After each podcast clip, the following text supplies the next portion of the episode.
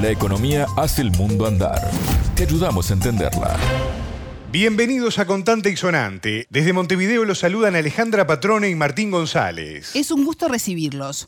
Hoy vamos a hablar sobre la provisión por parte de Estados Unidos de importar crudo y gas a Rusia y sus consecuencias. El tema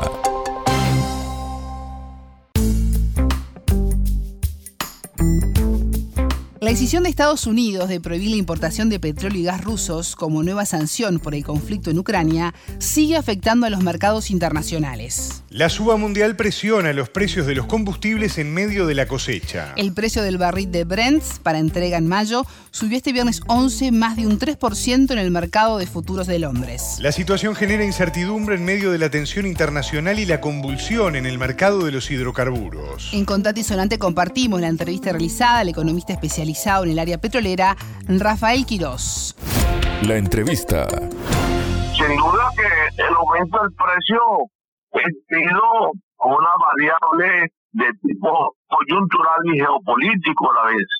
Es una variable que cobra una prima por riesgo al suministro y, y, y por consiguiente ajusta el precio de arriba, porque lleva cierto nerviosismo lleva ciertas señales al mercado de tensión bélica, etcétera, donde está comprometido el consumo petrolero, es decir, el incremento del consumo y de la demanda petrolera está más que garantizada y por consiguiente esta variable geopolítica, repito, ajusta el precio hacia, hacia arriba.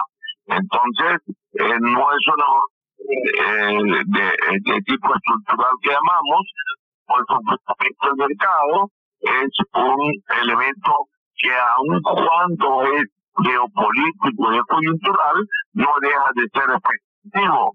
Y por consiguiente, los productores, los países productores, no tenemos nada que ver con eso en tanto en cuanto participamos en sido responsabilidad nuestra. Por parte de la OPEP, el mercado está bien abastecido. La OPEP acaba de aportar 400 mil barriles en la semana pasada. Y entonces estamos aquí garantizados. Ahora, si el precio está cogiendo hasta arriba, es fruto de, fruto de la variable política geopolítica misma. Y esa guerra no es los precios, esa guerra no es los factores, son cosas que que ya, por supuesto, Ucrania, eh, Rusia y Estados Unidos. Que estos Unidos países son países eminentemente petroleros, entonces más condimento, más sabor le llevan al precio como tal. Las sanciones de Occidente contra Moscú hacen que la oferta sea menos confiable y los precios continúen su escalada. El experto petrolero se refirió sobre el alcance mundial que tienen este tipo de presiones. Estas sanciones van a impactar también el precio en la medida en que a Rusia lo afecte estas sanciones. Ahora, en efecto, por lo menos en términos de comercio petrolero, yo creo que es muy poco lo que puede afectarle a Rusia, porque este crudo que mm, deja de vender a Estados Unidos bien podría tener espacio en, China, ¿no? En, el mercado asiático. Y se trata tampoco de mucho, ¿no? Bueno, son 674 mil barriles diarios entre crudos y productos pero yo creo que yo estoy seguro que China está en disposición de comprarlo y capacidad de comprarlo. China está comprando en el hidrocarburos lo que los precios pues. Entonces, está en una quiere almacenar bastante como sea posible, quiere abultar sus existencias y sus inventarios. Entonces, eh, Rusia tiene como escapar a eso. Ahora, lo que Estados Unidos tomó esa medida, me imagino que debe estar preparado o, preparándose para eh, ver qué mercado o qué país le va a sustituir estas importaciones desde Rusia. Consultado sobre la posibilidad de que Venezuela sustituya a Rusia en el suministro de petróleo, Quirós aseguró que no es posible y dio los siguientes detalles. Venezuela no podrá sustituir a Rusia en este suministro petrolero a Estados Unidos. No tiene cómo, no tenemos capacidad de producción. Nuestra actual máxima capacidad de producción es de 875 mil barriles diarios. Si vamos a sustituir a Rusia, necesitamos anexar 700 mil barriles más. Eso serían eh, un millón quinientos mil barriles. ¿De dónde va a producir Venezuela? Y luego que tiene en el subsuelo hay cantidad de no son las más grandes del mundo, por cierto, como eh, constantemente se repite tantareta, pero sí es una de las más grandes, la más grande del mundo.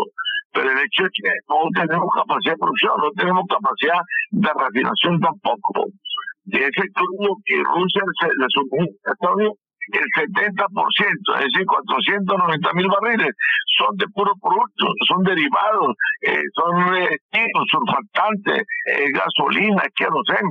Venezuela escasamente pero están produciendo 130 mil barriles diarios de gasolina y eso no nos sirve para cubrir todo el parque automotor venezolano que son de 3 millones y medio de vehículos y necesitamos 200 mil barriles diarios. Más allá de la transición energética que atraviesa el mundo hacia las energías renovables, el petróleo se mantiene en el podio en temas como el transporte y varias industrias. El economista destacó el aumento de la demanda y el consumo del petróleo.